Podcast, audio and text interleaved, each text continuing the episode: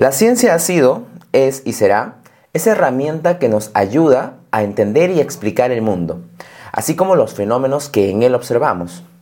Algo importante respecto a esto es que el mundo no solo constituye aquello que está a nuestro alrededor, sino aquello que está dentro de nosotros, ese mundo interior. Muchas disciplinas nos ayudan a entender ese mundo interior. Entre ellas, la neurociencia nos ayuda a entender cómo funciona nuestro cerebro, ese órgano que nos hace ser humanos y que nos hace diferentes no solo a otros seres que habitan la Tierra, sino también diferentes entre nosotros y nosotras.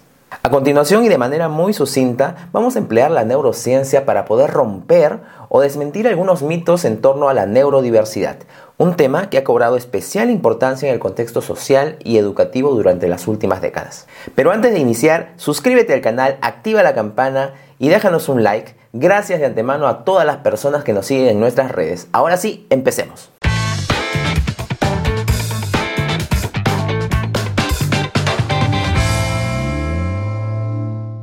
Para empezar, vamos a alinearnos en torno a la definición de neurodiversidad, ya que el tema es muy muy amplio y de hecho nos tomaría muchísimo tiempo abordar los diferentes temas y conceptos relacionados. La palabra neurodiversidad es acuñada a fines de los 90 por la socióloga australiana Judy Singer, quien es una mujer con autismo, madre también de una persona autista.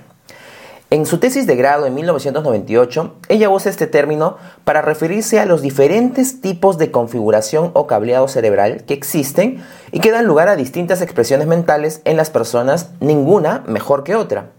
Este es el concepto de neurodiversidad del cual partimos. Desde entonces, profesionales de distintas áreas y disciplinas se han referido a este término y se ha generado cada vez mayor investigación y discusión en torno al mismo. En 2012, Thomas Armstrong reconocido doctor en psicología y educador estadounidense, nos presenta su obra El poder de la neurodiversidad, un libro muy recomendado para educadores, educadoras de cualquier nivel y materia y para madres y padres en general. En este libro, Armstrong señala que las lecciones que hemos aprendido acerca de la biodiversidad y de la diversidad cultural y racial debemos aplicarlas también al cerebro humano y que es crucial poner en relieve las dimensiones positivas de las personas neurodivergentes que han sido tradicionalmente estigmatizadas como inferiores a los demás. Es así que llegamos a estos mitos o creencias en torno a este tema tan importante, los cuales parten de la desinformación y generan un miedo, un temor, que ha ido difundiéndose peligrosamente entre distintas personas,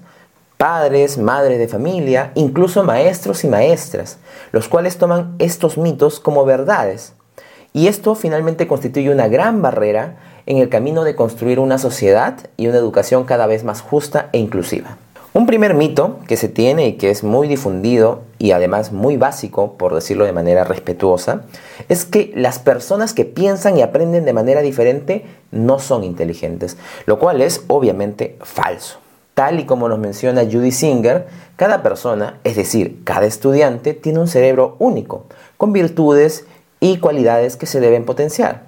Mientras algunos destacarán en algunas áreas, otros lo harán en muchas otras áreas, porque todos tenemos capacidades distintas. Además, como nos planteaba Howard Gardner en 1999, no existe una única forma de ser inteligentes, ni existe la posibilidad de medir la inteligencia, lo cual ha sido ampliamente comprobado por diversos estudios que han demostrado que las personas con alto coeficiente intelectual no necesariamente son exitosas en la vida.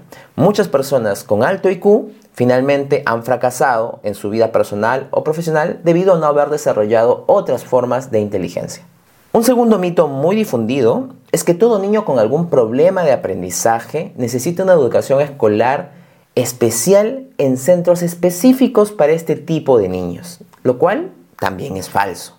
Si partimos del enfoque fallido de considerar la diversidad como un problema, pues probablemente tendremos la tendencia a remediar en vez de incluir. Es importante insistir en la idea particular de que un ingrediente crítico para la educación inclusiva, es decir, para la educación en general, es enfatizar en las dimensiones positivas de personas neurotípicas y neurodivergentes, sobre todo de estas últimas, ya que han sido tradicionalmente estigmatizadas como inferiores a los demás.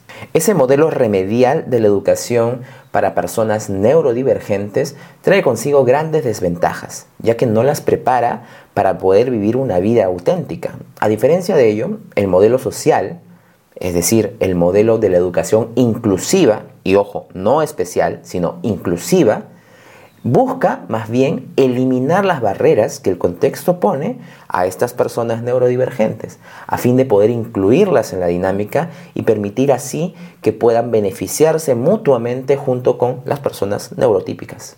Esto rompe con la idea de los centros especiales para personas neurodivergentes y más bien comulga con la idea del diseño universal del aprendizaje, o llamado también DUA o UDL por sus siglas en inglés del cual prometo hablarles en un siguiente podcast. Un tercer mito muy difundido es uno justamente relacionado con esto último que acabo de hablarles, con el DUA, el diseño universal del aprendizaje. Este mito dice que el DUA es solo para estudiantes que tienen alguna, algún tipo de discapacidad física o intelectual, lo cual, como habrán podido deducir, es falso. El UDL, Universal Design Learning, o DUA, Diseño Universal del Aprendizaje por sus siglas en español, es un marco para poder optimizar la enseñanza y el aprendizaje de todas las personas y se basa en principios neurocientíficos de cómo aprenden los seres humanos. Cuando se aplica con fidelidad le permite a los maestros y maestras romper esas barreras que a veces limitan el aprendizaje debido a que no consideran los aspectos de la diversidad o la neurodiversidad de todos y todas las estudiantes. Como dice Katie Novak, reconocida consultora de la Universidad de Pensilvania, especialista en DUA y autora de muchos libros, el DUA es para todas las personas, pues no se trata de una técnica o una metodología rígida, sino más bien de un conjunto de pautas que se basan en cómo aprenden naturalmente las personas, por lo tanto, cómo aprende el cerebro humano. El DUA entonces es una excelente manera de lograr la inclusión en nuestras aulas, no solo hacia la neurodivergencia más evidente como la de estudiantes con trastornos por déficit de atención hiperactividad, discalculia, dislexia o trastornos del espectro autista, sino para todos aquellos matices posibles que podemos encontrar en los cerebros de nuestros niños, niñas, adolescentes e incluso aprendices adultos. Existen muchos otros mitos los cuales por temas de tiempo tendremos que abordar en siguientes videos. Sin embargo, más allá de ir mito por mito, es importante tener en cuenta tres aspectos fundamentales cuando hablamos de neurodiversidad y de diversidad en general. Primero, la diversidad es un derecho universal. El respeto a esta diversidad y la libertad de poder ejercerla lo es. Entonces entender que nuestra diversidad parte de la neurodiversidad que tenemos es el primer paso para poder hacer respetar este derecho. Segundo, la diversidad es la norma. Cada ser humano del planeta tiene características particulares que lo hacen un ser único e irrepetible.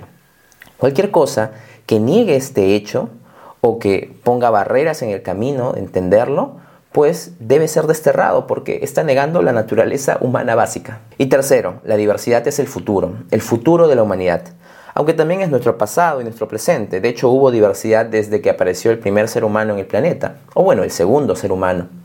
Esto es algo importante ya que el mundo de hoy justamente nos exige el poder estar preparados para convivir con otras personas. Los avances tecnológicos, la globalización nos obliga a ser personas que tengamos la capacidad de valorar esa diversidad. Entonces, negar este hecho también es ponerle trabas al desarrollo de una sociedad para una nueva era. En conclusión, es crucial que como madres, padres, maestros o maestras empecemos a ver las características diferenciales de nuestros y nuestras estudiantes como fortalezas y oportunidades en vez de debilidades y amenazas.